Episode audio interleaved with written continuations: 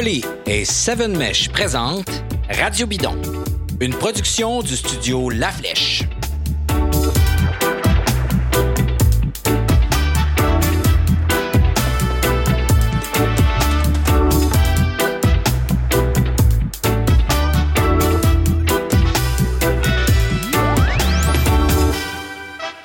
Bonjour et bienvenue à Radio Bidon. Euh, écoutez, euh, on est en plein milieu là, même. On a passé le milieu de ce Tour de France-là. Deuxième journée euh, de repos pour les coureurs. C'est passé un million d'affaires. on savait pas trop par où commencer. Et donc, plutôt que de faire une récapitulation complète, ce que vous pouvez faire évidemment euh, sur euh, Flowbikes, ou vous regardez peut-être euh, ce podcast-là dans sa version vidéo, parce que Flowbikes est notre partenaire à Radio Bidon pendant le Tour de France et c'est aussi le diffuseur officiel de l'événement, ainsi que, je vais le dire, de la Vuelta à Espagne, ainsi que des championnats du monde, des Coupes du monde, de cyclocross et encore et encore plein d'autres courses de vélo si vous vous abonnez à Flowbikes. Merci à eux. Aujourd'hui avec nous, donc, Charles Stigui, comme d'habitude. Bonjour Charles. Salut David. Audrey Lemieux, qui est, tiens donc, analyste justement à Flowbikes pour le Tour de France. Salut Audrey. Salut David. Donc, comme je le disais avant, euh, on va essayer d'aborder ça de manière un peu différente de d'habitude, c'est-à-dire plutôt que de faire une récapitulation complète des faits des événements, je vais y aller avec des questions à nos analystes. Et donc, la première question que je vous pose à vous deux, c'est qui vos vos héros jusqu'à maintenant, là, si on avait peut-être deux à choisir, vos héros du Tour de France euh, dans cette seconde partie du Tour? Ben, tiens, Audrey, je pense toi, ouais. Ouais, ben, c'est voilà. OK, ben, euh, il y en a eu quand même de l'action. Je vais y aller avec euh, le premier. J'irai avec, encore une fois, je sais qu'on parle souvent de lui, mais je vais y aller avec lui quand même. Je trouve que Wout van Aert a fait très bien cette semaine en étant un allant chercher une victoire d'étape là où probablement plusieurs personnes ne l'attendaient pas, c'est-à-dire dans le Mont Ventoux. Euh, mais aussi, ce que j'apprécie beaucoup de lui, c'est par exemple l'étape d'hier. En plus, il nous surprend encore. Il va pour les, points de la montagne. Et quand il a fini de faire ses points pour la montagne à lui, il se transforme tout de suite en lieutenant. Il va aider Sepkus pour aller chercher la victoire d'étape. Et à la toute fin, il se laisse décaler et il va aider le peloton avec maillot jaune et Jonas Vingegaard dedans pour le ramener et mettre un peu de pression dans la descente. Donc, c'est comme un double rôle. Et Wout van le joue à merveille. il est capable de changer son minding en, peu de temps et gagner des étapes et devenir lieutenant. Donc ça, j'apprécie beaucoup ce côté-là de lui. Par contre, sur l'étape d'hier, la stratégie de la Jumbo était, en tout cas, je pourrais dire, très risquée. Euh, mais ça, en tout cas, on, en reparlera. Mais euh, au niveau du héros, moi, j'irai avec lui. Parce qu'en plus d'avoir perdu Primoz Roglic, il fallait vraiment qu'il se regroupe la formation Jumbo Visma puis qu'il trouve des solutions. Puis je pense qu'ils l'ont bien fait. En fait, euh, on peut dire doublement avec Vingegaard et avec, avec Wood Van Aert. Alors, juste pour rappeler les faits, Wood Van Aert qui remporte l'étape sur le Mont Ventoux, donc en échappé, et commet les, les, les, les, les, les, les dix faits d'armes que tu viens de, de, mentionner, et même en train un peu euh, de, on peut dire, euh, d'écœurer Mike Woods euh, pour le, la course au point en le, le, battant à au moins deux reprises, c'est pas trois, je pense, dans les dans les, les, les, les, les, marqueurs pour les points, donc les, les hauts de la montagne. Donc oui, effectivement, Wood Van moi je vais faire, je vais en profiter pour faire une, une déclaration. Là. Notez la date. C'est euh, aujourd'hui que ça se passe. C'est aujourd'hui que ça se passe.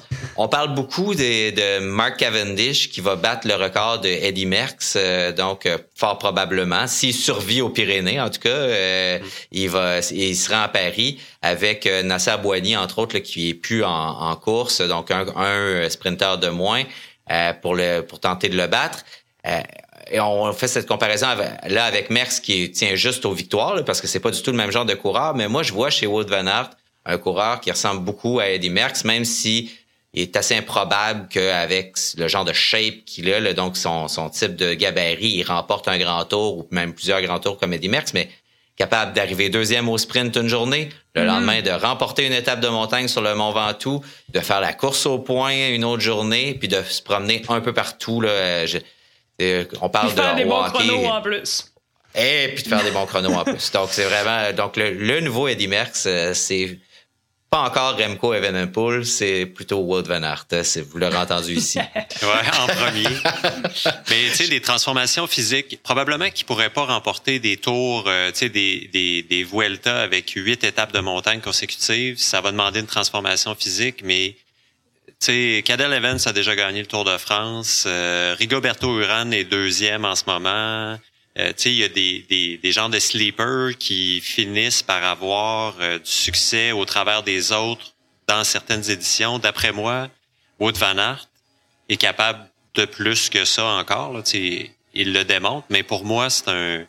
Pour moi, en fait, les derniers jours, il vient de dire à tout le monde euh, écoutez, je, je, je suis un contender éventuel pour un classement général. Ça fait Quand que même. je, je rajoute sur ce que tu viens de, de dire. Toi, tu, euh, tu y crois encore plus que moi, finalement. oui, oui, oui. Ouais. Ouais, ouais, absolument. Euh, D'ailleurs, il y avait des mimes très drôles qui disaient, euh, euh, tu sais, des, des, des faces de Wood Van Aert qui disaient euh, pourquoi vous m'avez pas pris comme euh, coureur protégé pour le reste, euh, euh, pour le reste du tour. Évidemment, Vingegaard est un, euh, est un excellent choix aussi, là, mais euh, il va le devenir, je suis à peu près certain. Alors, Charles, toi, ton héros, euh, ben, on vient Ben, peut-être de parler d'un. Ouais, mais, c'est ça. il y a- je- J'hésite entre plein de monde. Euh, Comme Ouais. disait Audrey, euh, il manque pas de choix euh, pour tirer des noms dans le chapeau. Là, mais euh, la victoire de Nils Pollitt m'a m'a beaucoup plu. euh, parce que depuis sa deuxième place à Paris-Roubaix en 2019, on se disait, OK, il se passe quelque chose de ce côté-là. Mais euh, je, je vais faire euh, amende honorable et euh, dire quelque chose de positif encore une fois autour de Cavendish. Euh, physiquement autour de Cavendish, euh, le, le héros euh, obscur en ce moment, c'est le- c'est l'escadron qui le suit dans la montagne depuis, qui l'amène au sprint, mais qui le ce qui est encore plus important en ce moment, là, c'est que s'il arrive au sprint, il y a de fortes chances de gagner, mais il faut qu'il se rende à destination. Ouais, que sur les euh, étapes. Affectueusement la, la remorqueuse du Wolfpack, là, ouais. Exact. Ouais. Puis tu sais, on le voit, euh, on le voit arriver tard dans des états euh, limites, Ouais. Euh, mais toujours avec deux, trois, quatre euh, euh, de la Decadent Quick Step autour de lui. Euh, ça, c'est pour moi le. le... D'après moi, ils vont se faire payer plus qu'une bière à la fin du tour, ces trois, quatre gars-là. Là. Et, euh, Ça sent la Le- le Rolex record. neuve. Ouais. Tu as fait une autre annonce, tu as dit que Cavendish allait battre le record de Merckx. Donc, quand ce sera fait, Ouais. ce sera en grande partie à cause des, euh, de l'équipe qui l'entoure. Et de moi, parce que je l'ai dit, évidemment. Ben voilà. Euh, ouais. Audrey, est-ce que tu as un autre héros de la dernière semaine dont tu aimerais parler avec nous? Ben, pour le moment, euh, je vais laisser ça comme ça parce que j'en ai un autre, mais je vais le mettre dans ton autre question. Dans mon autre question? OK, Ouais. ça marche. Euh, on y va justement avec l'autre question. Les moments clés là, dans, euh, dans le classement général, là, donc de ce qui s'est passé, euh, on va le dire, pour ce qui est de la domination là, de Pogacar, ça n'a pas beaucoup bougé, hein, ou à peu près pas. Il, maintient toujours une avance de plus de cinq minutes sur ses, ses poursuivants. Par contre, en arrière de lui, ça brasse pas juste un peu. Euh, donc, les moments clés, ce serait quoi? Euh, tiens, je, re- retourne, je te retourne, Audrey, et je te reviens et je te pose Ben, la question. C'est en même temps mon héros aussi de la deuxième semaine et celui qui a créé un moment, je dirais, en tout cas, qui a réussi à déstabiliser Tadej Pogacar. Donc, je parle de Jonas Vingegaard. Euh, il est vraiment... Bon, pourquoi mon héros de la deuxième semaine? Parce que, premièrement, c'est son premier Tour de France. Deuxièmement, c'est son deuxième grand tour. La première fois qu'il a fait un grand tour, c'était à la Vuelta l'année passée en support pour Primoz Roglic. Donc, c'est pas un gars qui est expérimenté tant que ça sur les grands tours. Et deuxièmement, il se retrouve à son premier Tour de France vraiment euh, avec le spotlight littéralement sur lui, en ce sens où, bon, tu sais, il était là, il est arrivé mentalement pour travailler pour Roglic, et là, c'est le coureur protégé au classement général pour la Jumbo-Visma. Fait que moi, je trouve qu'il gère vraiment bien ça. Euh, on l'a vu sur le contre-la-montre individuel, comment il est très fort aussi au chrono. Puis, en plus, ça revient un peu à ce que je disais tout à l'heure, on l'a laissé pas mal seul, mais il est capable toujours de... Il est toujours bien, bien placé, est à la bonne place, il s'alimente bien. Et il... ah Oui? Ah, OK. Oh. Et il, euh, il assure vraiment... euh, quand c'est le temps de- de- de- d'attaquer, il est là. Et pourquoi le moment clé du classement général? Parce que c'est le seul qui a réussi à mettre à mal Tadej Pogacar. Et c'est le seul vraiment qui, euh, on a senti qu'il était incapable de rivaliser avec Tadej Pogacar. Donc ça, ça m'indique que ça pourrait être un moment clé dans la troisième semaine, à voir mhm. là, comment il récupère, vu que ça fait... On n'a pas beaucoup de données sur lui, là, surtout en tant que, leader pour le classement général. Mais euh, moi, c'est vraiment un, gars que je vais surveiller. Et encore hier, sur l'étape de montagne euh, à Andorre, il a attaqué, il a attendu le bon moment, il est resté calme, il est resté dans les roues, même s'il n'y avait pas beaucoup de support autour de lui. Ce que je trouve qui est pas nécessairement. Euh, en tout cas, ils ont, pris des gros risques hier et un mouvement. Bref, c'est un gars qui est à la fois mon héros et à la fois peut-être quelqu'un qui va être un point clé, en plus qui fait des bons contre la montre individuelle.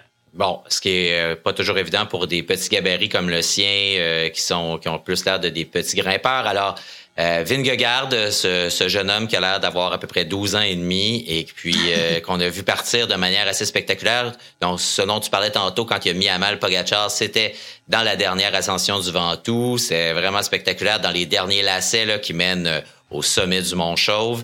Euh, Une étape qui n'a pas déçu. Hein? C'était quand même, il s'est passé pas mal de, de trucs spectaculaires. Et puisqu'on parle des, des moments clés au classement général, comme le ce, brassage-là à l'arrière du classement général est vraiment intéressant, puis il donne l'action.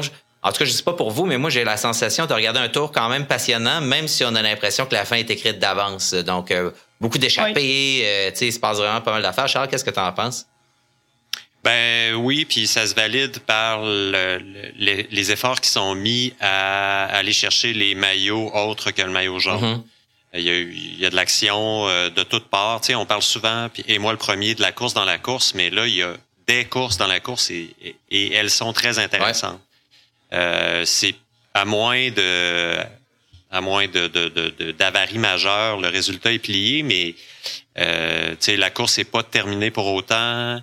Euh, la, la deuxième place de Ouran en 2017, si ma mémoire est bonne, euh, qui est en train de jouer en ce moment qui est en train de, euh, un, film qui est en train de rejouer. Euh, on sent qu'il y a un intérêt véritable. Il y a, il y a une, on n'y va pas que pour la victoire. La deuxième place a son importance. Euh, se retrouver sur le mhm. podium, sur les Champs-Élysées, euh, c'est des images qui roulent tout le tout le reste de l'année. Donc, il y, a une, il y a une véritable importance à ce qui est en train de se passer. Puis effectivement, c'est une course qui est passionnante. Le, le, moi aussi, je vais y aller d'une annonce aujourd'hui. Le Tour de France, c'est généralement le grand tour qui m'intéresse le moins euh, des trois parce que je trouve qu'il se passe un tas de trucs partout ailleurs parce que c'est pas... Euh, euh la Vuelta et le Giro, euh, les résultats sont pas connus d'avance, entre guillemets. Il y a beaucoup de jeunes qui s'affirment, il y a des seconds violons qui arrivent, mais là, cette année, force est de constater que le tour est ultra intéressant à chaque, presque à chaque jour ce qui est quand même pas euh, ce qui doit être le fun pour une analyste euh, qui passe la journée à, le commenter d'ailleurs. Quand même non, mais c'est vrai. Beaucoup, d'histoires d'échappées, euh, tu sais donc tu sais je regardais juste dans les derniers jours là, vous avez Wood Van Aert en échappée, Nils Pollitt qui gagne en échappée, Bach Molema qui gagne en échappée, Sepkus qui gagne en échappée, ça c'est cette semaine tu sais donc c'est pas. Mm. Puis hier c'était tu parlais des autres maillots Charles? Euh, la guerre du maillot, moi j'appelle ça la, guerre, la, guerre, la guerre de tranchée, la guerre de guérilla du maillot à poids qui, qui, qui est menée en ce moment est super excitante alors que on s'entend que le maillot à poids, ben, je sais pas pour vous là, mais moi tu sais normalement je fais comme bah, c'est comme un prix de consolation euh, qui a un peu perdu de son de son prestige je pense avec les années. Mm-hmm. Mais là Mike Woods, là, euh, tu sais, euh, la guerre avec Walt Pulse euh, et Mike Woods, c'est passionnant, là. Comme disait, comme disait Charles Audrey, ça doit, pour vous autres, ça doit vraiment être le fun. Il y a des histoires à raconter. Oui, mais ça fait longtemps aussi qu'on n'a pas vu une grosse bataille comme ça, des sérieux candidats, des, des candidats vraiment solides pour le classement de la montagne. Tu sais, euh, Michael Woods, là, c'est vraiment. Ça, pourrait, ça aurait pu être aussi mon héros de la, deuxième semaine parce que il est toujours dans la bonne échappée quand c'est le temps. Mhm. Tu sais, euh, avec. C'est sûr que Wood pose. C'est un, un, sérieux candidat. Là, en plus, t'as Van Aert qui vient se mêler de ça. Mais, tu sais, il, fait vraiment des belles étapes, euh, Michael Woods, pour ça. il marque bien ses, ses, ses rivaux.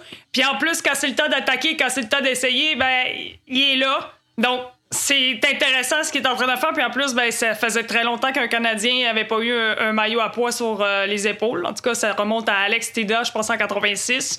Il avait, euh, Donc, ça aussi, c'est un super accomplissement, encore une fois. Fait que Michael Woods, il, marque vraiment ce Tour de France 2021. Là.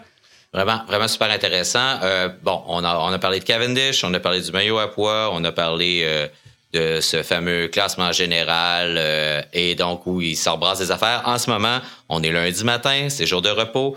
À l'intérieur d'une minute, vous avez Rigoberto Urán, Vingegaard en troisième place, Carapaz, euh, O'Connor et Kelderman, tous à l'intérieur d'une minute qui se battent pour les autres places sur le podium. Donc, on le disait, ça brasse en arrière de la première place et c'est sûrement pas fini.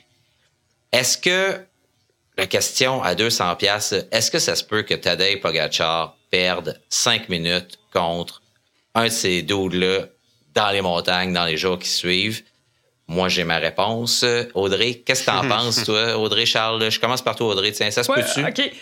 Ah, écoute, euh, pas avec ce qu'il a démontré. Parce que même en étant isolé, plus rapidement qu'une, par exemple, une formation comme Ineos, une formation comme Yomo ou même euh, Astana ou IF Nippo, il est toujours là. Il est toujours vigilant. Même quand il y a eu des coups de bordure, il était là. Il manœuvre super bien son vélo. Il a peut-être pas de coéquipier avec lui, mais il s'arrange toujours pour pas dépasser d'énergie inutilement. Il utilise les autres coureurs. Il navigue dans le peloton comme un. Il est vraiment, vraiment efficace pour ça. Et hier, bon, il a montré, il y a eu un petit moment de faiblesse quand Jonas Vingegaard l'a détaché euh, dans le Mont Ventoux.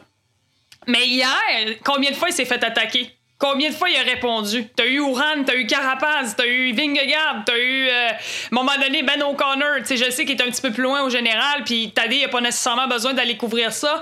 Mais à un moment donné, moi, ce qui m'indique qu'il va être trop dur à battre, c'est qu'à un moment donné, il était tanné de ces attaques-là. Qu'est-ce qu'il a fait? Il restait un kilo avant d'arriver au sommet, il est allé en avant, il a mis son, il a mis son tempo. Il s'est dit, garde, c'est assez les attaques, là, je vais, je vais prendre le contrôle. Donc, je pense que ça va vraiment être difficile. Si on veut réussir à euh, le, faire craquer, là, ils ont réussi une affaire. Ils ont réussi à l'isoler. Tu sais, la quand ils mettent leur gros tempo en avant, ben, ça élimine ses teammates. Fait que ça, c'est une chose. Mais il va falloir le surprendre. Tu sais, lui, il sait, là, quand même, que tu mets le tempo euh, dans la dernière bosse, puis que tu vas faire une attaque dans les deux derniers kilomètres. Il sait, il s'attend que ça va être ça. Donc, il faut trouver une autre façon de pouvoir le mettre à mal, le surprendre, mais aujourd'hui, j'ai pas la réponse de quelle façon on pourrait s'y prendre, mais il faut vraiment user de créativité. Si quelqu'un était capable de le faire dans ceux qui sont là, dans ceux que j'ai nommés tantôt, c'est sûr que euh, Carapace dispose d'une machine de guerre assez imposante. On le vu encore dimanche euh, dans l'étape vers Andorre-la-Vieille, euh, avec deux coureurs qui étaient partis à l'avant quand euh, Kwiatkowski s'est tassé puis qu'il restait juste Geraint Thomas. Tiens donc, il y en avait deux autres qui apparaissaient. Euh, donc, euh, c'est probablement lui qui dispose de la machine de guerre la plus imposante, mais à l'inverse, il semble pas être en mesure de le distancier ou de, de, de lui mettre, euh, de, de, de, le mettre à mal d'aucune manière. Est-ce que c'est Vingegaard qui semble être le seul qui pourrait peut-être ambitionner de faire ce genre de choses-là? Je pense que ça prend une collaboration au Carapace-Vingegaard. Les deux équipes, il y a encore des coureurs autour de Vingegaard. Wout van Aert euh, en est peut-être la meilleure démonstration. Une alliance. une alliance. euh, Ineos et euh, Jumbo Visma. Mais tu sais, on cherche, euh, je pense qu'à part dégonfler ses pneus, il n'y a pas, euh, il a pas beaucoup de monde à part euh, Pogachar lui-même qui peut battre Pogachar autour 2021. On verra ce que les prochains jours euh, nous disent. Mais tu sais, même l'attaque de Vingegaard sur le Mont Ventoux, mm-hmm. bon, il y a eu un instant, une minute où on s'est dit, wow, il se passe de quoi, mais ils ont quand même fini ensemble dans le même temps à la fin de l'étape.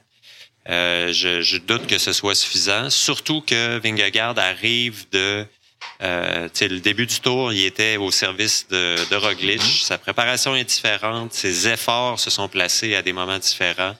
Euh, peut-être que c'est lui qui va arriver au bout de ses ressources avant Pogacar, qui lui est prévu comme étant le leader de cette équipe-là depuis euh, depuis deux ans. Donc, euh, je- j'y crois peu. OK. Mais bon, j'ai j'ai l'habitude de me tromper dans mes euh, dans mes prédictions, comme en disant la semaine passée que Colbrelli finirait en vert. Euh, ça fait que je vais probablement me tromper une fois de plus. C'est pas grave, c'est ça le jeu. C'est ça. Voilà. Ben, moi, j'attends un, un gars comme Rigoberto Urán. Lui, il est resté dans les roues première semaine, deuxième semaine, mode observation, il est tout le temps là, il se fait pas détacher, il fait sa petite affaire. Sa petite affaire. Il a fait sa première at- attaque du Tour de France euh, hier. Puis c'est drôle, mais j'ai l'impression qu'il nous réserve de quoi en troisième semaine. Je te dis pas qu'il va aller euh, reprendre tout le temps là, euh, sur euh, Pogacar, mais j'ai l'impression que lui, là, expérimenté comme il est, il, il est dans, il est dans sa forme de sa vie. Là. Genre sécuriser Et, sa euh, deuxième place. là. Ouais, ouais, ouais. Oui, peut-être se rapprocher. Puis effectivement, ça me fait, euh, ça me rappelle qu'il a passé beaucoup de temps en Colombie, en altitude. Il a été là longtemps avant le, début de la saison. C'est sûr que au lieu de courir euh, plus longtemps en Europe, peut-être qu'il arrive dans une forme différente puis qu'il va nous la jouer. euh, surprise, surprise, c'est moi qui est le, le contender. Ouais, ah, genre, on a hâte de voir ça. En tout cas, ça va être une dernière semaine vraiment, vraiment excitante. Beaucoup de montagnes. Euh, donc, on entre dans les Pyrénées euh, pour euh, cette euh, dernière portion euh, montagneuse. On est déjà là, en fait, là, parce que euh, hier, euh, on- et, et même avant hier, on, on y était un peu. Là, on était au pied Ouais. d'eux. Euh, donc, en Ariège, ce magnifique pays où il n'y a pas un chat. Donc, si jamais d'ailleurs vous avez l'occasion de voyager puis qu'on vous dit ah, allez à telle telle place, les Pyrénées ariégeoises euh, vous sont fortement et très chaudement recommandées. Vous verrez pas personne, c'est magnifique. Euh, Tu nous as pas fait de call dropping jusqu'à date d'ailleurs. Euh, je suis un peu déçu. qu'on parle du col de- du Portet que toi aussi tu as déjà fait euh, donc à Saint-Lary-Soulan et qui est, un col très que j'ai trouvé personnellement très difficile.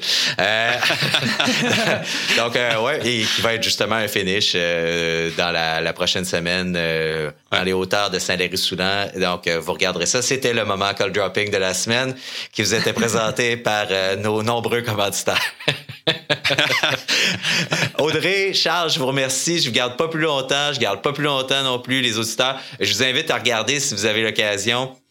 Il y a tellement de contenu euh, sur Flowbikes là, de, que, que vous pouvez consulter, des entrevues avec les coureurs, euh, il y a euh, des résumés, euh, toutes sortes de choses. Donc, euh, des, des, des, des petits morceaux aussi. Si vous n'avez pas le temps de regarder les étapes au complet, euh, vous avez des, des, des résumés des étapes. C'est vraiment super intéressant. Puis évidemment, vous pouvez voir les reprises complètes avec Audrey qui est avec nous et avec Randy, son comparse pour la dernière semaine. Merci beaucoup, Audrey.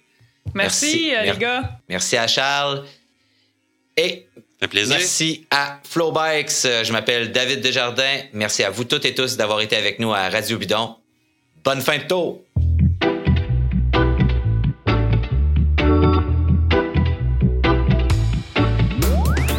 Radio Bidon est une présentation de Parley et Seven Mesh. L'émission est conçue par La Flèche. Gabriel Bourdage est en charge du montage de la version audio. Si vous aimez Radio Bidon, abonnez-vous à une plateforme de balado pour ne rien rater. Vous pouvez aussi faire un don à l'émission sur notre page SoundCloud. Radio Bidon est désormais disponible en format vidéo sur YouTube et sur Patreon.